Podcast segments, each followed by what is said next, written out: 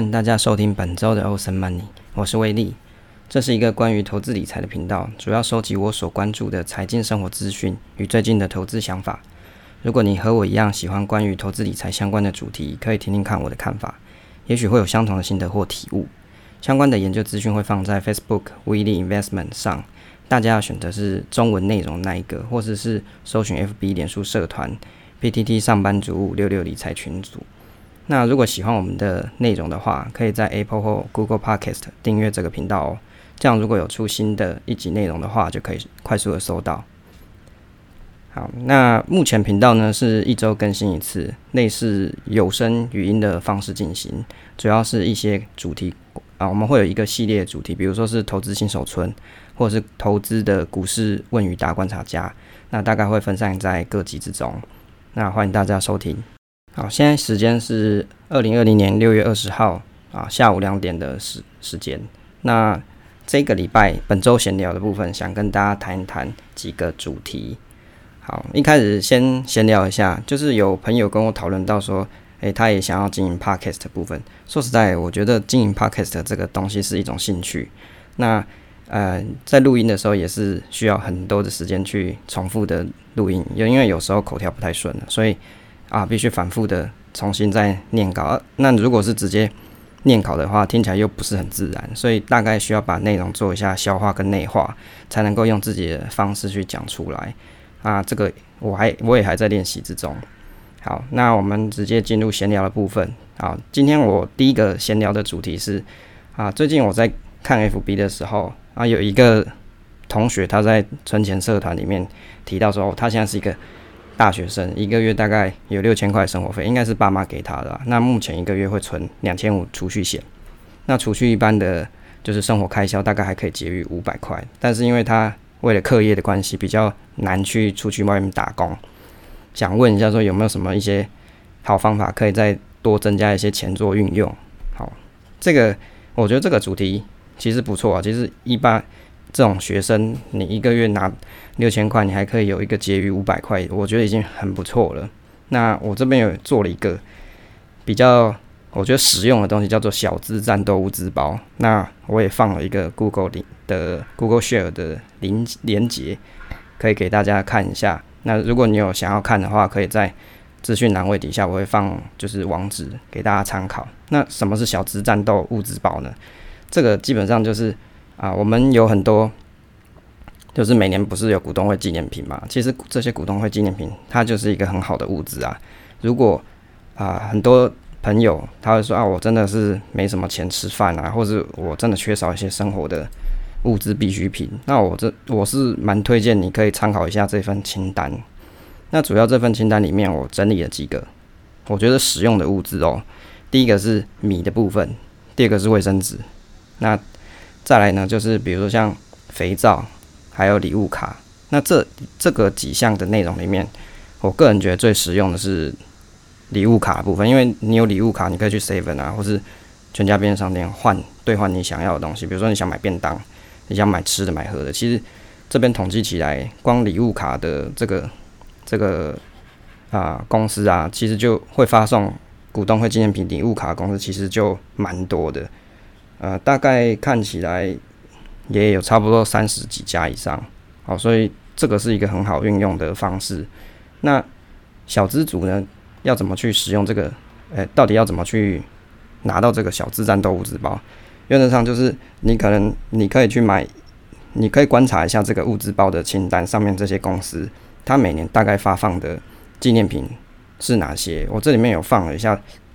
大概是这近几年这些公司它会发放的纪念品啊，比如说通常送米的公司，它可能在未来几年也是都在送米，比如送肥皂公司，大概也是这几年都送肥皂，尤其像。像送卫生纸的正龙、三龙啊，这个大概几乎每年都是送卫生纸。所以，如果你真的有需要这些物资，你可以用比较便宜的，比如说一股的价格，你去买这些公司。那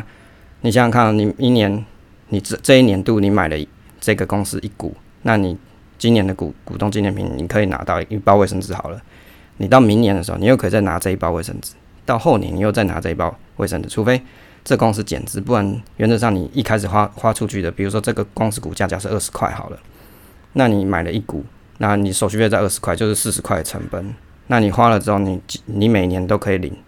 但你如果透过别人代理，你可能要给人家二十块的车马费嘛，这个是在所难免。但是你想，你你买了这个，你就当做是你买了这个物资包的权利，那你每年都可以领，这样不是很开心吗？所以你有，你如果真的想省钱的朋友啊，像你缺缺米吃饭的，这一堆送米的；缺卫生纸的，这一堆送卫生纸的；哪还有礼物卡的，这么多公司都是很好的一个，就是帮助你解决生活困境的人。当然，对一般有上班族的人来说。你如果钱够吃饭的人，你有足够的钱去买这些生活必需用品的人，其实这个你是不需要这样去做啦。那就把这些资源留给这些小资族。好，就像类似这种学生啊，或是他真的生活有困境的人，他可以利用这样子的物质去做做那个增加自己的类似增加收入的方式，或是减少支出的方式。那这个是给大家一个参考。哎。可能会有人觉得说，哎，你这样写是不是很嘲讽？哎笑这些人没钱？其实不是，诶，我只是觉得这个东西是在现有你没办法有更多时间去赚钱的情况底下，去增加或减少你支出的一个方式，就是减少你支出就是增加你收入的意思是一样的。好，所以大家可以参考一下这一份资料清单。好，那主要就是这些啦，什么洗衣精、好礼物卡、肥皂、卫生纸、米。那在这一份就是。Google Excel 里面大概整理了一百零九年到一百零四年这几年这些公司它所发放的纪念品，那你可以在上面去找，去找差不多。通常这些公司它发放类型在各年不会差异太大，那就是给大家做一个参考。这是哎第一个闲聊的主题。闲聊的第二个部分是广明案的部分，就是广达的电脑，广达电脑底下旗下有一个子公司叫做广明光电，大概广达持。呃，占有广明大概是三成的股票。那广明呢，最近发生什么事？它是被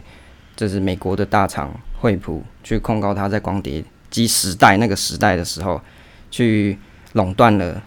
这个市场，那操控价格，所以到一直到今年，那出现了美国的法院判定说，广明必须要赔偿。一百二十一百三十亿左右的这个台币的一个赔偿金，让整个公司大概几乎都变成惠普的。好，我想针对这个事情啊，诶，表达一下自己的想法跟观点。其实我觉得像这种反托拉斯法的东西啊，在以前也不是没出现过，以前就有友达的友达的这个反托拉斯案嘛，也是被告到脱裤，结果那个公司的高层人还被。抓到美国去啊，应该不能说抓了，就是去美国那边受审理之后就囚禁在美国境内啊，也许是待在那个比如说比较高级的监狱，或者是就是拘留在他们家的住所，这样长达数年。那针对这种反托拉斯案，我其实我觉得细节有很多，但是关键点就是说，这个简单来说就是美国公司，这是美国的法院，所以很多的公司啊，在一开始针对这种。啊，反托拉斯法的时候，他可能不会马上第一时间就认罪。可是，我觉得在在大家第一时间去看这种新闻的时候，对于持有像这种广明的投资人来说啊，我记得如果没有印象错的话，在他们的年报里面应该都会写到说，最近有关公司它的诉讼案有哪些，或是法院的一些就是正在进行的案件。好，大家可能在年报的时候可以去看。如果说你对这家公司你真的很喜欢，你真的很想去进行投资的话，应该要去看一下，去收集一下它到底有没有类似这种反托拉斯法的案件产生。好，要不然你买到了，结果以下新闻说，诶，现在是被告了，公司要没了，那你手上的股票不就错晒？那还好，最近到现在二零二零年六月二十号这个时候的消息是说，哦，他们已经跟惠普达成和解，那好像股价又又可以再回来的样子，所以。但是基本上这个就是一个很大的风险嘛，因为你不晓得这件事情到底还会不会进行下去。希望是目前是这样就好了。好，大概讲一下说这个广明它的一个案例。一开始我听到说，诶，这个这个东西不是已经是光碟机的东西，怎么这么久？原来它是在二零一三年的时候啊被被控告的。因为你看嘛，现在谁在用光碟机，根本没什么人在用，所以这是一个很久以前的。案子啊，大概是在七年前的时候就被告了，那一直到现在，那而且现在广明基本上它也是不，它的核心内容已经在做类似自动化机机器人类型的，也不是在做光碟机。那当然，为什么他们不一开始就认罪嘞？原因是在于说，他们认为他们是代工厂，他并没有直接卖东西给惠普，所以他觉得说，那你惠普控告我托拉斯，可是我又没有卖东西给你，没有直接卖给你啊，你怎么说我操控价格呢？我可能是卖给其他的那个品牌厂啊，我没有直接对你啊，你怎么说这样子的话呢？事实上，对美国的法院来说，他们认定的方式就是，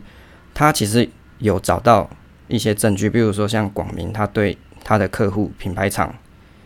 一些 mail 的记录是关于说，哎，你要固定价格，你大概什么价格之类的这种 mail 的资讯。所以美国的法院他掌握到这些情资之后，就认定说，哎，你是有进行操控价格的行为，虽然。你并没有直接对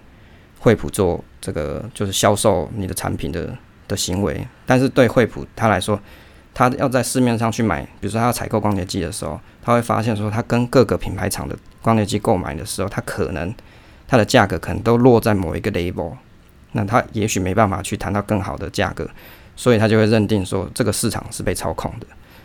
所以严格说起来，我认为美国的法院他有掌握到一些情资，所以在广明他没有办法提出比较有利的啊市政去推翻这样子的举证的时候，当然被告告到底，告到脱裤就是理所当然了。当然他是讲说，诶，这个惠普他也只是啊，他也没有提出他们是跟哪些品牌厂购买的一些细节证明啊。那甚至他只是提出一个专家证人，就呃就是这个专家证人他去评估说，哦，因为现在这个市场被操控，所以导致惠普。他再去进行采购的时候，啊，只能用这样这样这样子的钱去买，所以他有一个，比如说像是一个赔啊买贵的这种情况，好，所以美国的法院认定说，诶，这样真的就是市场操控了，所以就被判赔了。好，当然现在这个官司到现在，广明跟惠普之间已经有达成和解。那至至于他达成和解这个赔偿金额，我们是不知道多少，因为他们有签保密协定。但是就我的看法来说，就是我们这些台湾的公司啊，尤其是像代工厂的，我们很少去用就是法律的角度去看待我们生产的产品，就是我们可能只是很单纯就想，我就是卖给我们的客人，可是没有想过说，诶，我们这样子卖给这些客户的时候，会不会有？就是这种反托拉斯的情况，那好吧，如果我们一旦一旦被告了反托拉斯的情形的时候，也不就也不去做第一个时间的澄澄清，或者是第一个时间的去啊做和解的行行为的话，到后面就是会有这么严重的后果，好吧，这我觉得是蛮不错的一个案例啦，就是给其他以后未来台湾有很多科技业嘛，所以这些科技业在经营的时候，真的应该要。把比如说友达的反托拉斯案啊，或是广明这一次的反托拉斯案案件，应该要记录在自己的呃法务部，好，然后去随时去查一下自己到底有没有这种情况。那对于一般投资人来说，这个也是一个很重要，你还是要去关注你所喜爱、你所研究的公司，它到底有没有类似这种官司的产生啊？因为你你手上持有这些公司，就想代表说你身为一个股东，你是经营者之一嘛。就是你是一个身为一个小小奈米股东的经营者之一，那既然你有投资进去，你还是要去关注一下这样子的公司，它是不是有类似的情况。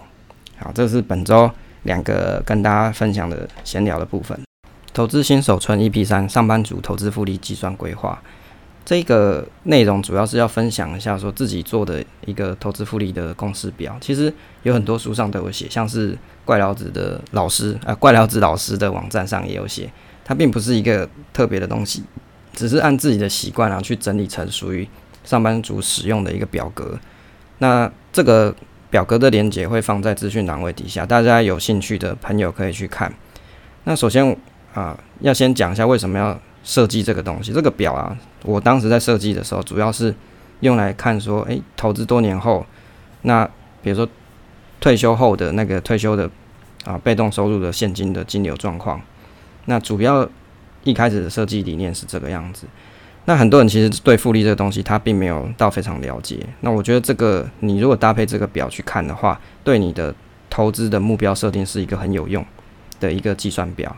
因为啊有很多朋友问过我，所以我就是做了一个这样子的范例，给大家可以在网络上自己在 Google 试算表里面填写。那如果你有进到这个试算表的话，记得你用啊另存副本的方式，或是下载到你的电脑内然后自己去开启做填写。那所以啊，这个东西它不是做，不是让你作为短线交易的目标使用，它主要是让你做长期投资的一个规划啊。不管你是做指数投资也好，不管你是喜欢啊长期价值投资的朋友，又或者是你喜欢啊啊去投资其他的，比如说像瑞兹啊、房地产这些，其实都可以，只要你你能够确定说你每年的投资报酬率是几 percent，你的年化报酬率是多少。你都可以利用这个试算表去做计算，去看去算换算出，诶，到未来的比如说二十年后或者三十年后，你那一年的被动收入的金流状况。其实我觉得被动收入这个东西听起来很迷人，没有错，但是事实上也是蛮多人有拥有这样子的被动收入。那拥有这样被动收入的意思就是说，在你没有办法工作的情况底下的时候，你仍然有一笔金流可以支应的生活支出。好，因为这个我们是用广播的形式，我没办法把这个表的内容全部都交代清楚。但是简单来说，在这上面我写的几个项目，就是说你在这个表里面，首先你会先填写自己的初始金额。那每个人的初始金额是不一样的。比如说你现在手上你没有初始金额，你就是零元嘛。那有人他可能是有五十万。那我这边的范例是填先填写五十万。那每年的投资金储存多少钱呢？就是看你。自己的薪水规划，比如说你一个月你只能存三千，那你就是零点三万嘛。那再来第三个会要填的内容就是你每一年你会不会有固定的年终奖金的这个奖项，你可以去填写进去。比如说一年三万块，那你就填三万进去。那再来要填写就是定存股值利率，那这个值利率是依据你自己配置的。啊，组合这样子每年的年化报酬率是多少？然后你填写进去。虽然我这边写的叫做定存股值利率，事实上，你如果你有在做指数化投资的朋友，你也可以去填写你的年化报酬率进去，那效果是一样的，只是差别在说，你这个年化报酬率，你的报酬可能还在你的净值内，因为你没有把它变现出来，所以就等于说你没有领到利息的概念，这个也无妨啦。反正我其实应该正确来说要把这一个。表格内容改成叫做预计投资组合内容年化报酬率啊，这样子填写进去会比较适用于大家来看。好，那再来就是你妻子的年纪，这个年纪的东西其实很重要，因为有的人起始点他是二十五岁，有人是二十岁，那也有人是五十岁才开始。那你的不同的年纪，对于啊你的累积的时间来说，就有长有短嘛，所以大家依据自己的年纪去填写。填写你的你现在要开始实施这个目的的年纪，那以及去观察你预期在第几年后，比如说你现在是二十岁的朋友，那你可以观察你六十岁的情况，或是五十岁的情况，那那时候的你的这个啊资产增长情况啊，也就是被动收入的情况，每一年可以获得多少？好，这个这个其实就是一个很简单的方式，让你去规划你的投资目标，因为有很多人其实在投资的时候，他没有自己的投资目标。那这个表就是让你定定自己的投资目标，所以很多人在问我说怎么做投资的时候，第一件事我都会先跟他说，你应该用一下这个复利计算表去算一下你现在的投资规划跟你预期到第几年后那时候的啊被动金流的情形。好，这个这是一个不错的方式。那有的朋友会说啊，其实自己年纪大了，那搞这个其实没有什么用。啊，其实也不会啊。如果你真的是一个属于比较年长、年纪大的朋友啊，你可以改成给你小朋友投资嘛。那变成小朋友是从零岁开始，那你每年帮他存的压岁钱啊，或者是你每年给他的零用钱，你也可以把它再放到这个计算表内去算。好，事实上这边我有做个一个试算啊，比如说初始资金在啊，假设你是要给小朋友投资的话，初始资金五十万，那你每年帮他存三千块就好。那每年的压岁筹压岁钱的部分再投入三万，那在年化报酬率五趴的情况底下，到小朋友二十岁的时候，他其实每年可以提领十六万的利息收入。即使你计算通膨之后，大概你每年还有十万元的那种那种感受，就是相对于现在这个时间点，哦，到他二十岁的时候，大概就是每年有十万块的这种金流收入是一样的意思啊。所以多少也是可以补贴一下。小孩读书的就学费用，即使你没有小朋友的话，你也可以把这笔金流给你的家人使用，作为长期的投资规划。那但是要注意的就是，这个这个现金流的表啊，基本上你只要开始提领之后，这个复利的公式就会结束啊，一直到你的，当然你可以，你你虽然在某一个时间点你提领开始提领你的金流了，那复利公司结束这也无妨，但是有一天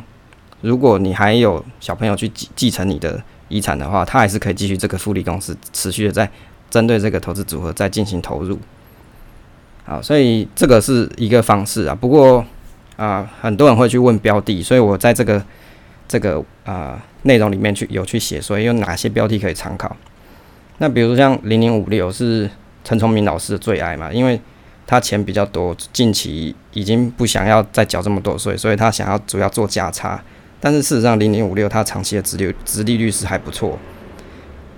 这里统计从二零零七年到二零一九年来看的话。那平均的殖利年殖利率大概是五点七趴，所以以五点七趴的殖利率来说，事实上是还不错。当然，它有两年是没有配发股息，那这个是当然是一个风险啊。那再来像是零零六九二的部分，大概是近近两三年大概平均值利率是四点八帕左右。那零零七三零是富邦的优质高息，那这里只有统计到二零一八二零一八年，大概啊它的年值利率是。将近是五 percent 左右，零零六九零是三点四 percent 左右，所以像这些刚刚举例的这些类型，这些 ETF 的类型其实很多，你可以自己去选。那事实上，有些人他不喜欢选 ETF，他喜欢去配自己的产业。那你配自己的产业的时候，你就可以去算说，哦，各个产业组合我要几 percent，那这样子换算出来，我的年平均值利率是多多多少，可以去填进去。那如果你是喜欢，指数化哦，市值型加权的投资人的话，那你就去看，那你喜欢的这一档市值型加权，它每年的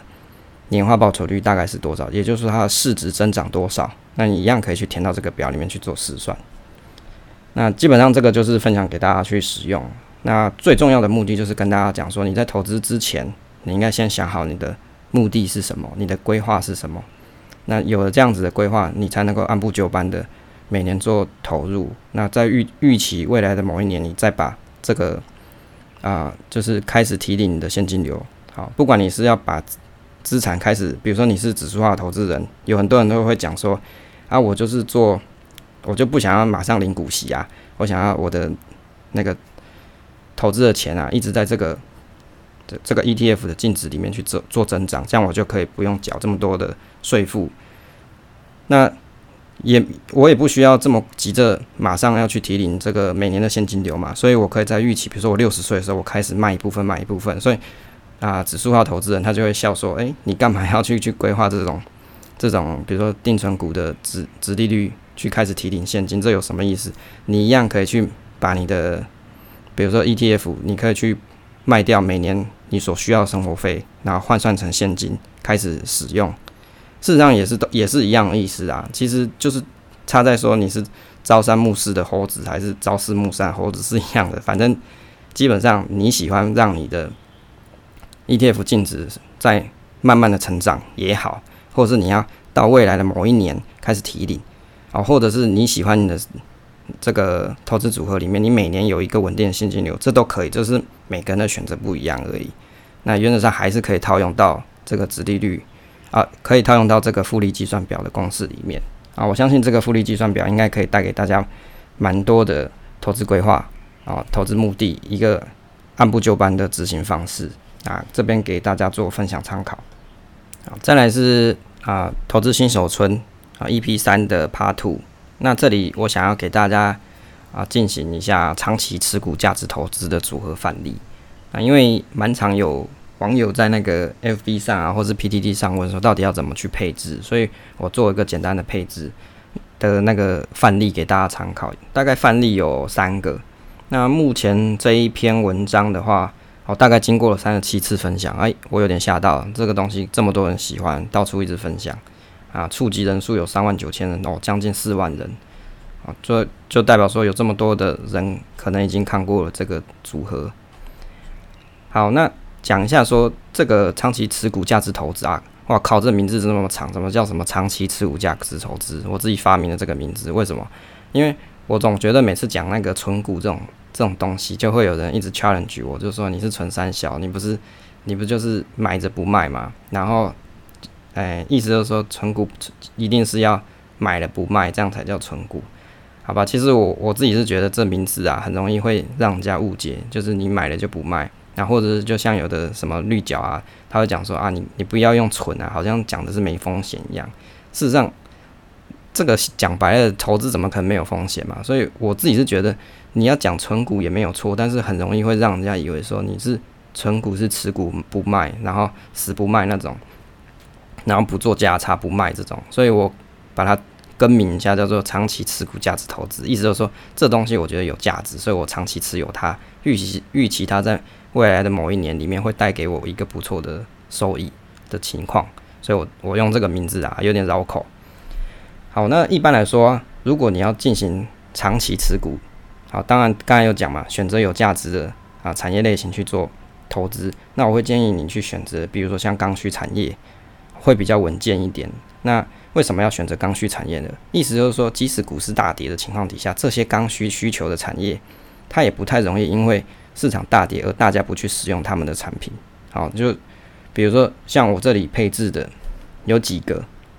好。好，等下跟大家分享一下。那我先讲一下，我分分为了几个产业配置。第一个是四个产业配置，再来是五个，再来是六个。那你至于你要选择几个产业配置，应该是你的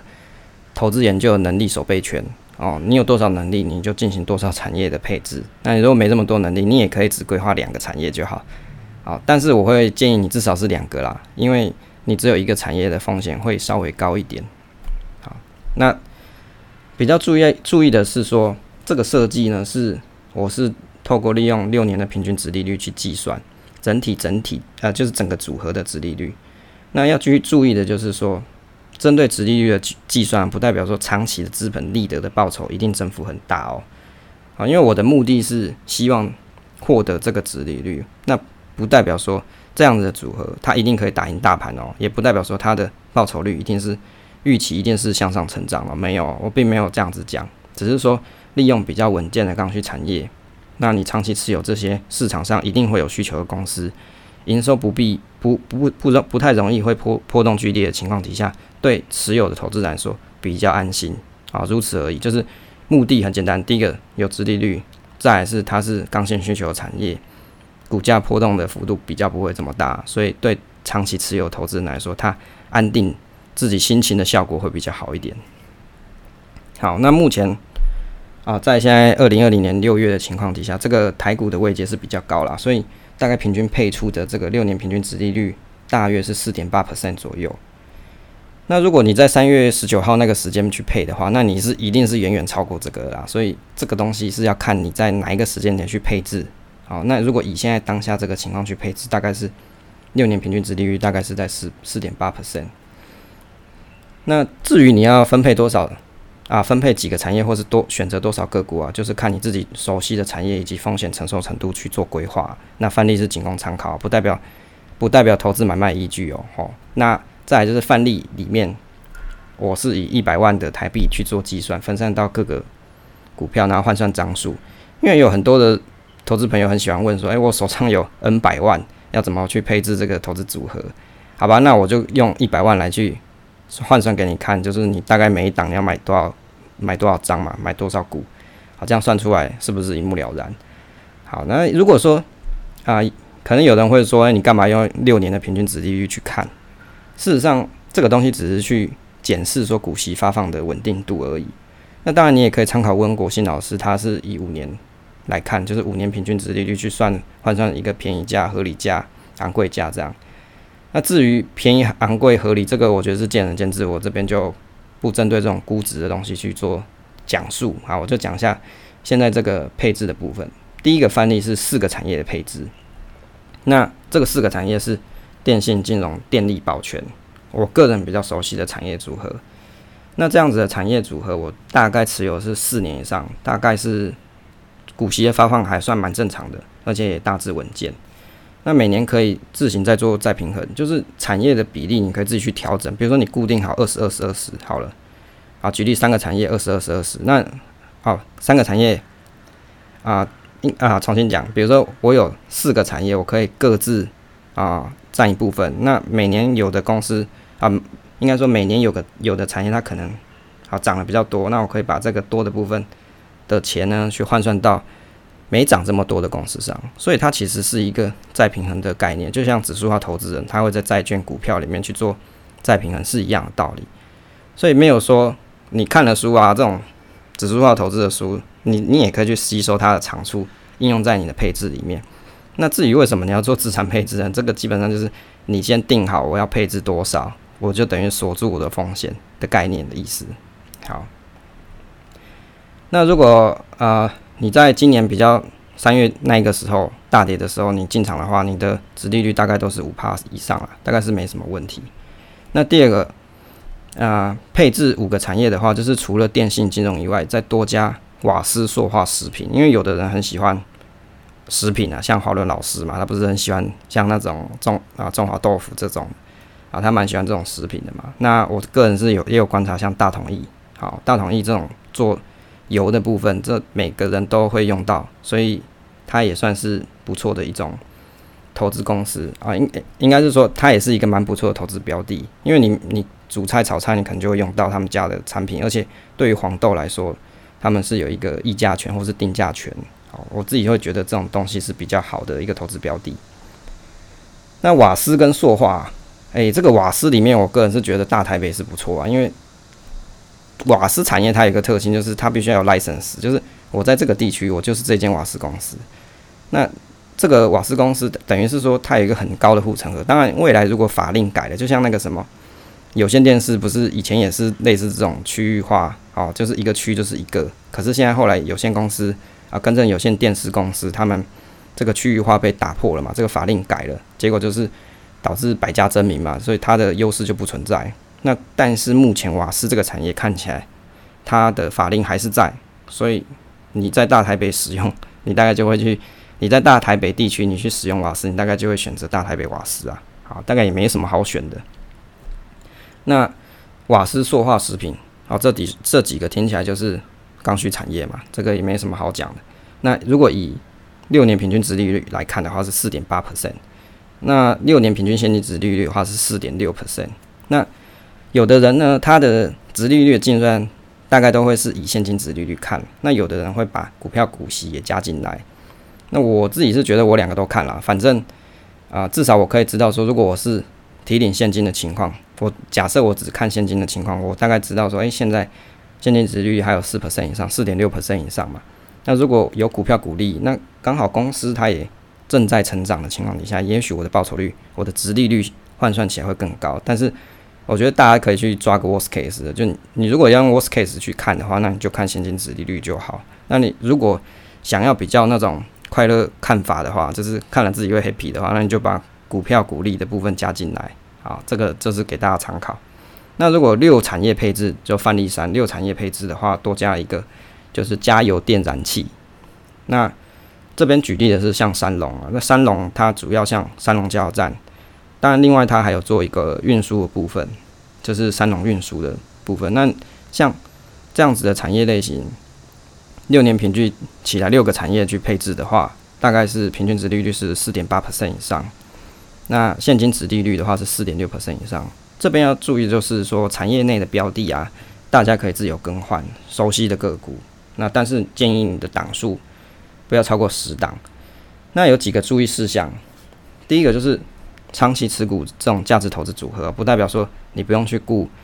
啊，不用去检视这些公司的绩效状况，也不是说买就不管。所以投资之前啊，你一定要看过各公司的财报、年报、营运状况，再评估风险跟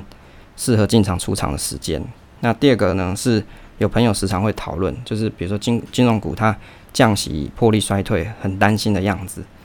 那产业这么多，其实说实在，你只要自行调整比例就可以，把你的心思花在配置上面。那赚钱的事情就交给公司就可以了。你因为你都知道事情，其实公司派他们当也知道，公司的持股，他们的老板持股的比你那一米股东还要多很多嘛，所以人家一定比你更担心的。再就是。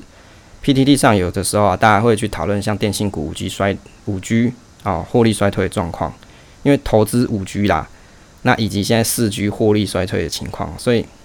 不建议持有。那我自己是认为这种产业基本上它还是刚性需求。如果你比较看衰这个产业产业的话，你顶多就是把你占比在你整个投资的 portfolio 里面占比就小一点就好了嘛。但是它还是在嘛。那就最近的趣闻就是，最近南部有个乡镇，因为基地台盖的位置引起了居民反对，结果大家靠背啊就把基地台拆了。结果呢，结果拆了也不对，又一堆乡民又靠北了，所以又把这个基地台装回去。因为拆了收讯不好嘛，收讯不好就有人不能上网，不能打电动，不能不能干嘛干嘛，所以又去靠北，所以又把基地台装回去。所以原则上你看到这个新闻就知道说，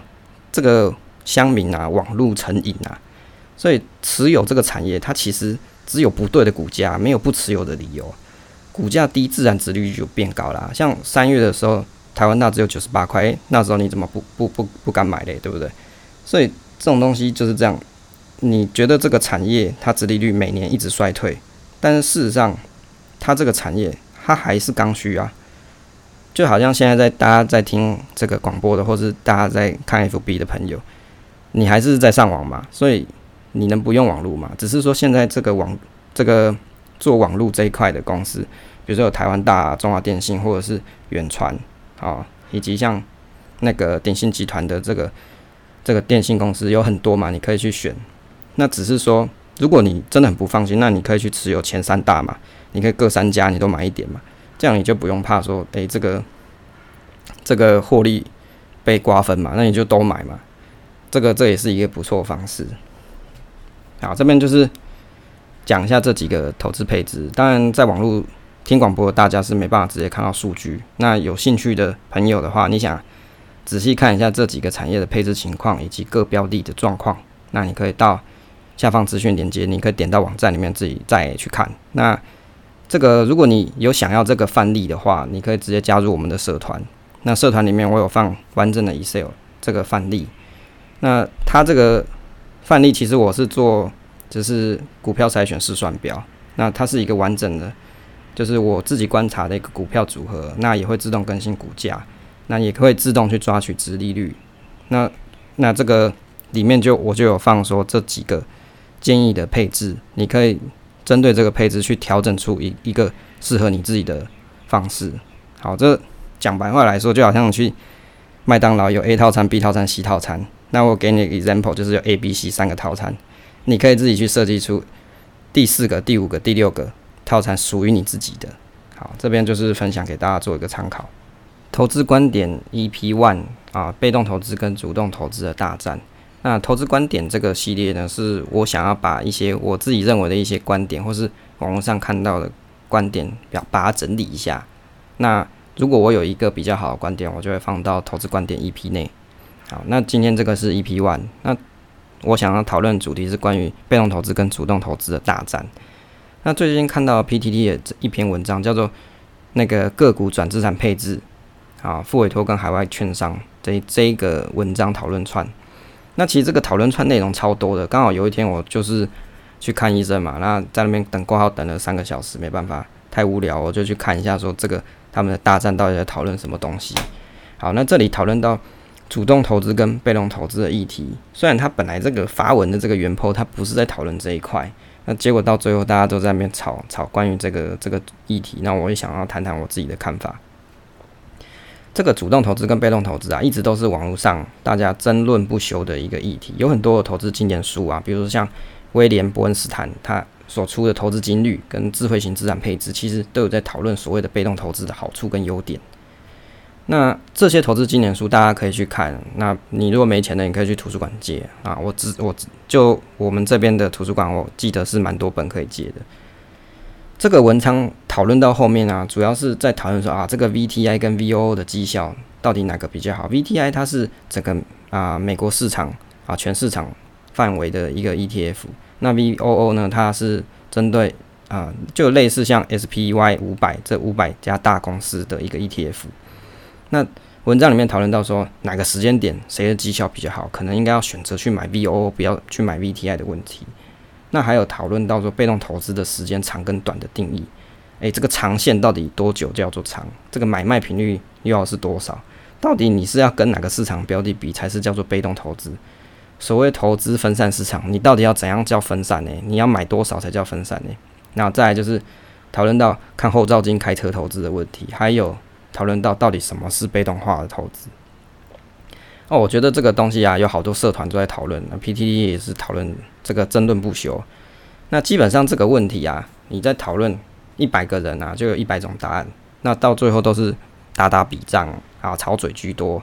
那可能到最后就会有一派就说啊，你开心就好。事实上，因为这个根本就是讨论哲学问题，因为根本就很难定义叫做什么叫做被动化投资。我觉得网络上对于这个议题整理比较好的是市场先生的一个文章，就是被动投资是什么。它里面讲到的说法是说，被动投资的定义是不去做研究和预测，那一次持有整体市场所有标的，那预期得到整体市场长期经济一样的成果。啊，讲白话来说，就是说我就是 follow 整个市场啦。那市场好我就好，哎，市场坏我就坏，哎，大概是这个意思。那如果单就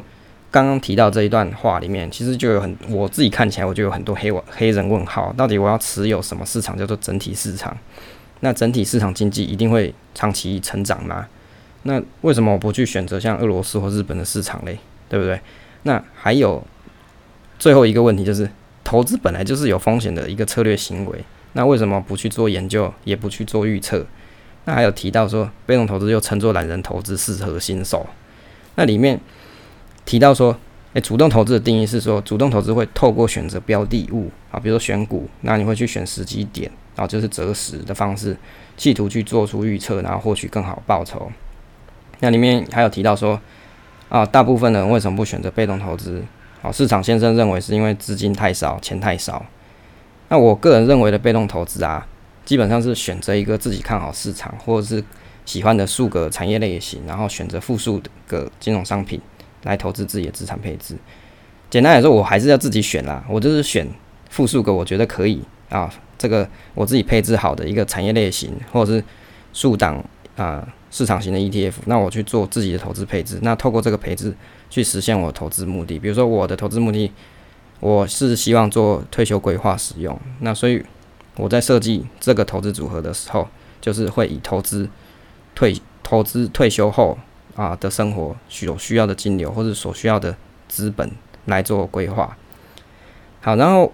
我会依据固定的投资的策略或是脚本反复投资资金，那在未来长期的某个时间点，将投资的组合去做变现或是获取它的现金流。啊，也就是说，在有限的投资期间以内啊，因为大家讲讲白，你又不是，你又不可能说长生不老，你一定是有一个投资期限嘛。比如说上班顶多二十年、三十年嘛，在有限的时间内，啊，有做有限度的投资组合，那做做再来就是做再配置，那尽量减少买卖进出，那降低成本。所以严格说起来，我我自己定义的投资配置，其实它是有固定组合，而且有固定的投资脚本，并且预期它是低成本，然后。来实现我的投资目的，那所以我花费在的心花费的心力会在配置上还比啊选择标的上还多，这样基本上也是符合 John Bogle 他的论点嘛。那多花一点心力在配置上，而不是一直选择标的，而且是以成本越低越好。但是这个不代表不选择标的哦，而是不要一直很频繁的去变换自己的投资标的，而是把心力花费在产业配置或者市场配置上。那当然，如果很多投资啊指数化的被动投资信仰者，他还会他可能看了这个说法，他会认为说，我的重新重新定义被动投资，可能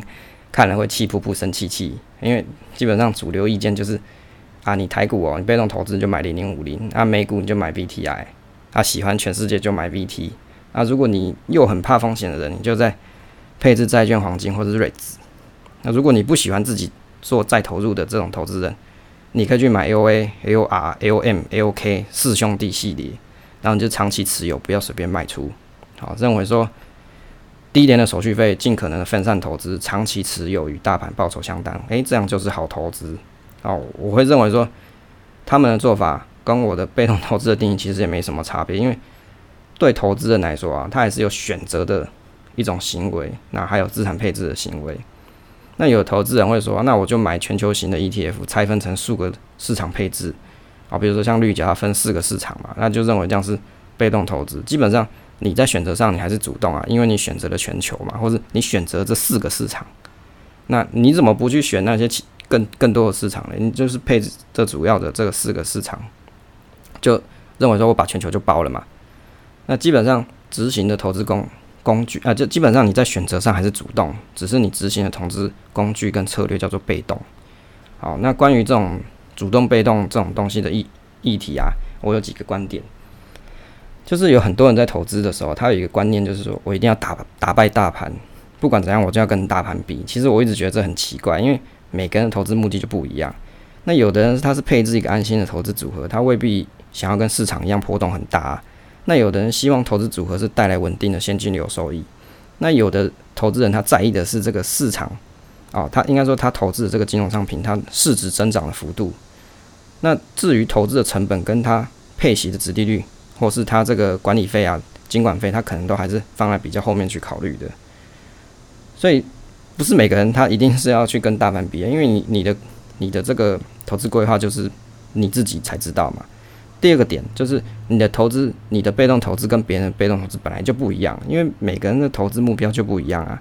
投资的生涯规划也有所不一样，喜欢的市场也不一样，所以不要把自己的投资定义啊、被动投资定义套在别人的身上，就认为说，诶。别人的那个观点就是乐色，或是你就回答说啊，你开心就好。因为事实上，不同的投资意见啊，啊，我们广泛的摄取是可以增广增广见闻啊，增加自己的投资想法的触角。那你如果只要看到别人不是你这一派，你就去气扑扑的骂人家，那讲实在，你自己也不会进步啊。那第三点就是关于看后照镜开车这件事情，我其实蛮有意见的，因为有很多人啊，他会用过去复数年的时间。啊，去观察标的，那用投资回撤累积报酬率去看，到底哪一个标的是胜出，哪个是输掉了，然后就会说啊，你看看，你就是看后照镜开车。言下之意就是说，用过去的历史数据来预测未来。那关于这个论点，我我会认为，基本上绝大部分的投资人，我不是每个人哦，我说绝大部分的投资人都是看后照镜开车啦。那我。那但是重点在于说，我认为看后照镜开车这件事没有错哦，啊，尤其像是一些财经节目啊，或是技术分析的达人、达人，甚至指数化投资人，也很常就是拿那个美国历史数据或是台股的零零五零的数据，在告诉你，诶，你这样买就对了，以前绩效多好多好，所以你买这个就对了，你买那个就是绩效会输，所以你不要在，所以这些啊，我就讲说这些网络上喜欢呛人的人啊，就是。你不要再呛别人看后照镜才开车，因为你自己就开得很爽嘛。因为未来会怎么样，你不你自己不知道啊。那如果一个市场或是金融商品过去的历史绩绩效不好的话，那又是什么去支撑你去购买的理念呢？哦，所以对于除非啦，除非你对这个金融商品你有莫名的信仰，不然我想不出有什么理理由你不开你不去看这一档标的的过去历史绩效状况，这个是很奇怪的一件事情。啊，所以看后镜后照镜开车这件事情本来就是很正常，因为见往知来嘛，你知道它的历史情况，我就会有一个预期风险的心态，就是说，诶，这个股股票它过去的高点是多少，低点大概是多少，我可以承受的风险是多少。所以看后照镜开车这件事情本来就是正确事情，所以你呛人家说你看后照镜开车根本就是没有意义的事情嘛？难道你自己不看吗？对吧？第四个就是。诶，这个主动跟被动投资的讨论串啊，到后面有一个人他的观点还不错，就是点出很多的被动投资的盲点。他这里讲到说，这个世界上根本就没有所谓真正的被动投资，因为所有的投资啊，被动投资都有主动成分。哦，这个基本上我是认同啦，因为你不管你是选择全球、选择美国、选择台湾，或者是新兴市场、亚洲市场好了，你还是有一个选嘛，因为你已经选了。那你在选的这个当下，基本上你就是有主动的成分在里面的，只是说你使用的工具它是被动，好，可能就是 tracking 整个市值，或者你 follow MSCI 它这个值的这个这个配置去做这个 ETF 啊，在换标的的情况，所以原则上你还是有主动情形，只是说你的投资工具它是被动，只是这个被动呢，它可能是 follow 某一个指数，好，如此而已。那再来第五个。观点就是说，对于一般投资人来说，其实你在选择投资工具之前，应该要先想好自己的投资目的是什么。那有的人他是希望一笔钱滚到累积买房的投期款，那有的人是想存到自己买车的资金，还有人是想要为了做退休金的规划，因为你的投资目标不同，所以对于投资的时间的长度就不一样。如果你是为了购物当做目标的话，你可能就是三年五年嘛。但是如果是退休投资的规划的话，可能就会是十年二十年。再来就是你可以承受的风险多跟少，这个我觉得蛮容易判断的。就像刚才讲的，你可以去看一下你想投资的标的或市场历史上最大跌幅跟涨幅，自己可不可以接受？那如果你是投资一个组合，就是一个 profit portfolio 里面的话，你可以用 Excel 去拉出一个试算表去看一下，把这个金融商品的涨跌啊都带进去，去看历年的坡度、波动度。那数学好一点，你还可以算出标准差。如果这样的波动你可以承受，就是好投资。所以定义好自己投资目标，跟你的投资框架，还有你的纪律的交易频率，这样应该就是一个不错的，我认为会是一个不错的投资啊投资方式。再来第六点就是点出的重点，就是不要执迷于被动投资或是懒人投资的框架，也不是说新手你就选择懒懒的被动投资就一定是好方式，因为投资本来就是一个精密的决策跟规划，如果你什么都没想好，好那相当就相当容易会被市场洗掉，比如说。再来一次三月十九号的大跌，那你可能就吓到脱裤，诶，吓到脱裤就卖光光了。不管你是买代表全世界的 ETF，还是全美国的 ETF，哦，或者是全台湾 ETF 都一样啊，因为你吓死了嘛，你根本没想好你的风险是什么，当然来个大跌就卖光光了。好，第七个就是说，啊，我是没有在讨论说主动或是被动这种方式哪一个未来报酬比较好。那当然有很多人会讲说，打不赢大盘就。加入大盘，这个大家都知道，但是未来事情只有神知道。当下你的投资目的跟风险程度只有你知道。好，再来第八个就是资金太少，钱太少。然后对于一般投资人来说，钱太少就一定要选择主动投资吗？其实我觉得啊，这个问题跟你选择主动跟被动根本就没什么关系。重点是你自己的投资想法跟投资心态。就好像一些投资朋友说，投资零点五零啊，过去十二年翻一倍，诶，经过数年的投资，资产也可以翻倍。所以有很多人想要是快速，应该说有很多人他想要的是快速致富，那就把风险放在比较后面去考虑。那会希望靠主动选股快速获得价差累积资本，那当然这个也没什么错啦，只是在于说你你在选股这个缺点的地方在于说，投资人花费很多的时间，未必有一个很好的累积报酬，啊，蛮有可能还输给大盘绩效，所以才会有讲说打不赢大盘就加入大盘这种说法。基本上，主动选股还是有蛮多厉害的人，好，他是可以做到的。所以我不认为说你一定钱少人，你就一定要做被动投资，好，就是被动的指数化投资这件事情，这个我觉得是不不是同一回事啊。你还是可以靠你自己的努力，去在做价差这件事情上获得不错的报酬。当然，如果你你你你试过了不行，那就算了，就这样子而已。再第九个就是建议新手的投资啊，如果事实上，你的资金很少，反而是一个不错机会。至少你的部位不会太大，这个得失心不会太重。不过，我会觉得你不要只做市值型加权的 ETF 投资，或者只有做选股投资，应该要做广泛的阅读，然后去找寻自己适合投资策略跟方式。只是对大部分的人来说，选择逃避投资研究，反而是一种解脱啊，就是一种心态啊，就是林北选不出一个好股票啊，不然我就去买市场，选市场就好了。啊，第十个观点是说，这个世界其实不是黑就是白啊，并不是非黑即白，因为投资本来就是一个不断累积的过程。那喜欢主动选股、喜欢做价差获得财富的神人也不是没有啊。那如果在你实验了各种方式之后，你真的很懒得去研究这些个股、研究产业，你只想研究市场，或者相信市场与好，你就相信市场嘛，而不是相信政府，而是相信市场。好，与市场绩效同在的，投资人。那你就是选择指数化、市值型加权的投资。最终最最后最后最重要就是主动跟被动投资，它其实不是唯一的。就好像有的长线价值投资型